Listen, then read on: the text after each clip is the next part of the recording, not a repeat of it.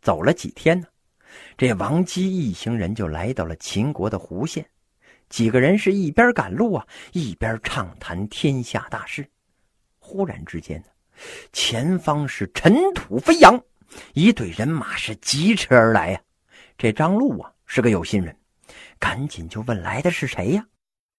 这王姬一看呢，乃是当朝的丞相魏冉，哎，像是在巡查呀。范雎虽然是一直在魏国待着，但是时刻关注着天下大事，对秦国的政局那也是很清楚的。他知道眼前这位魏冉是太后的弟弟秦王的舅舅，也就是秦国的头号权臣呢。这个魏冉呢，每年都会带着大队人马带秦王周行全国。秦昭襄王虽然是不满呢，但是害怕太后啊，也只好是听之任之。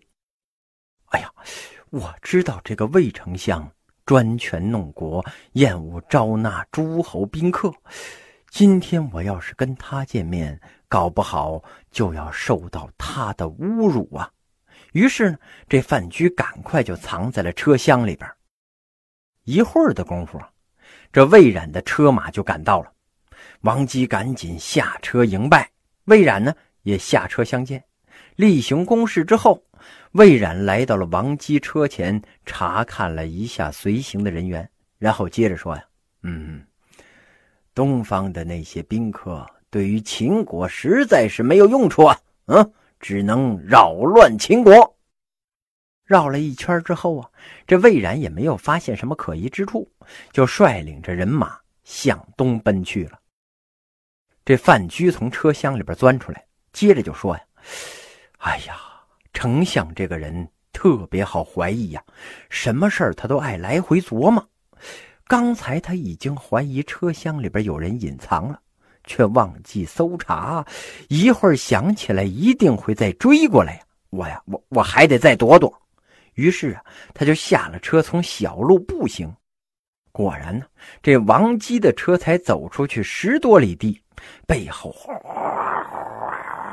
马蹄声响，哎，正是魏冉派遣的二十余骑飞奔而来。他们把车里车外搜了一圈啊，一看，哎，没有发现外国人，这才转身离去了。这王姬感叹呢：“哎呀，这个范雎真是神机妙算呢。”当时啊，秦昭王已经在位三十六年了。秦国是如日中天，朝廷上下人才济济。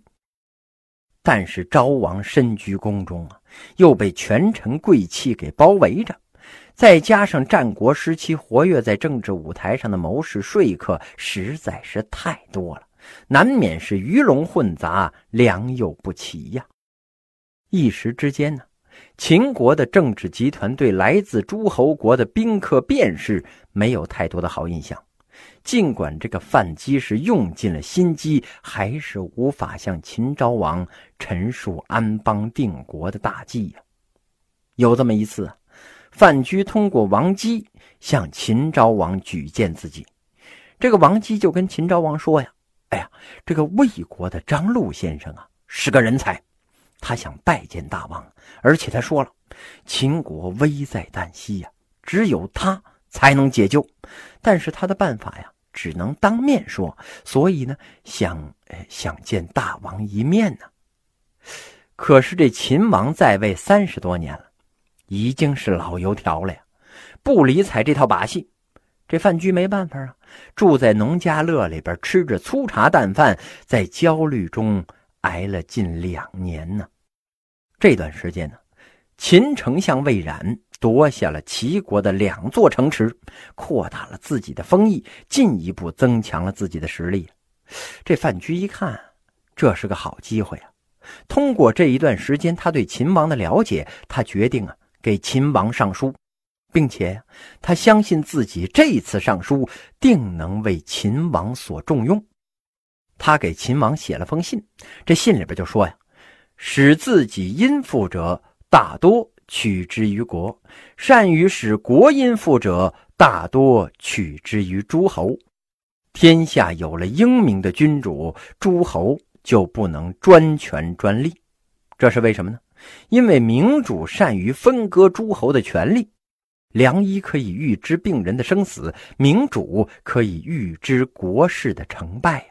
有好处的事就去干，有害处的事呢就想办法除掉，有疑惑的事情就稍加实验。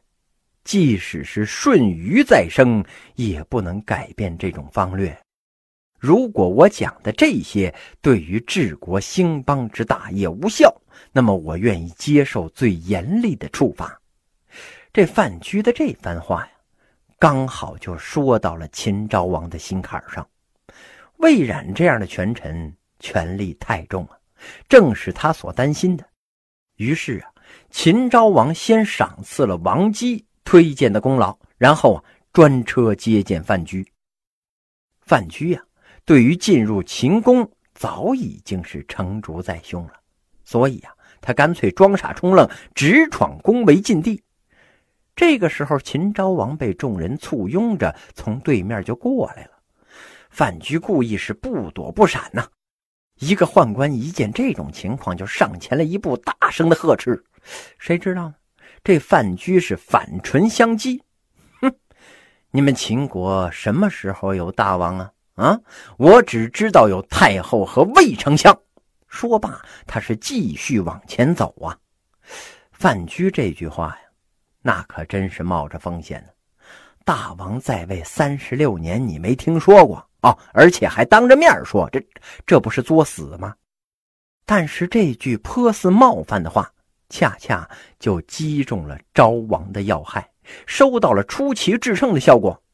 这昭王听出来范雎的弦外之音了，他不但不生气，反而把他引入了内宫密室，待之以上宾之礼，是促膝长谈呢。这范雎呀，颇善虚实之道。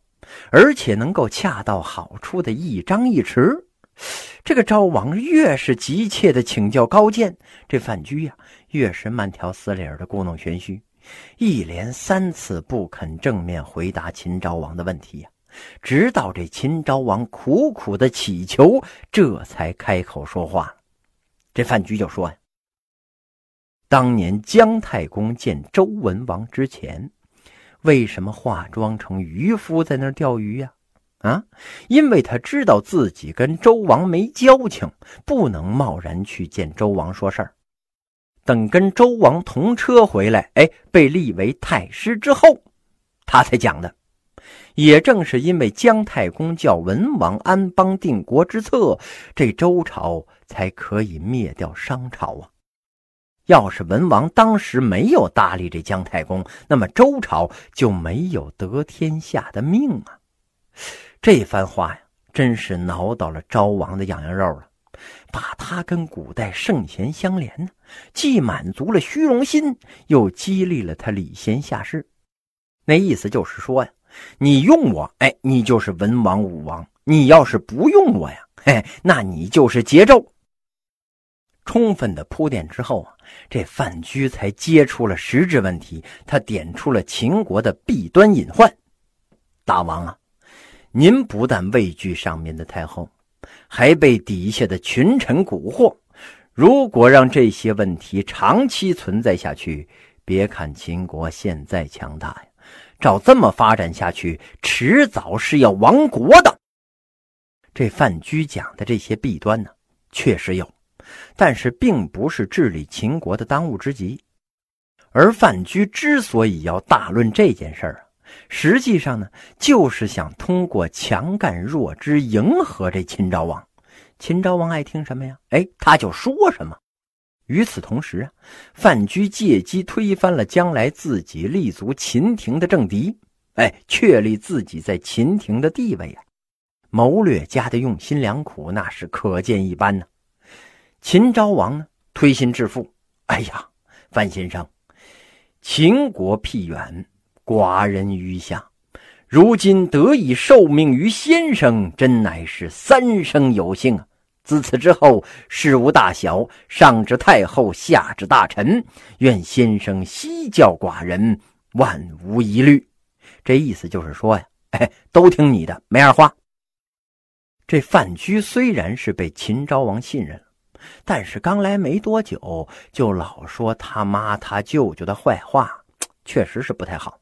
因此，不能过度的谈论秦国的国政，哎，只能是在外交上给秦王出谋划策。这范雎再次分析了秦国的优势。嗯，秦国有地理上的险要，军队又这么能打，但是为什么一直没有取得决定性的地位呢？这是因为大臣没有给您出好主意。比如您的丞相，哎，就喜欢越过三晋打齐国。这不就跟秦穆公越过晋国去打郑国一样吗？不能这么干呢，应该和远处的对手拉好关系，让他们别捣乱，然后啊，专门揍几个挨得近的邻居，这就是所谓的远交近攻啊。这范雎呀，不仅为秦昭王提供了战略，还列出了具体的方案。首先呢，一个劲儿的揍韩国和魏国，这两个呀。是秦国的心腹大患，然后北上收拾赵国，在南下教训楚国，遏制各国的发展。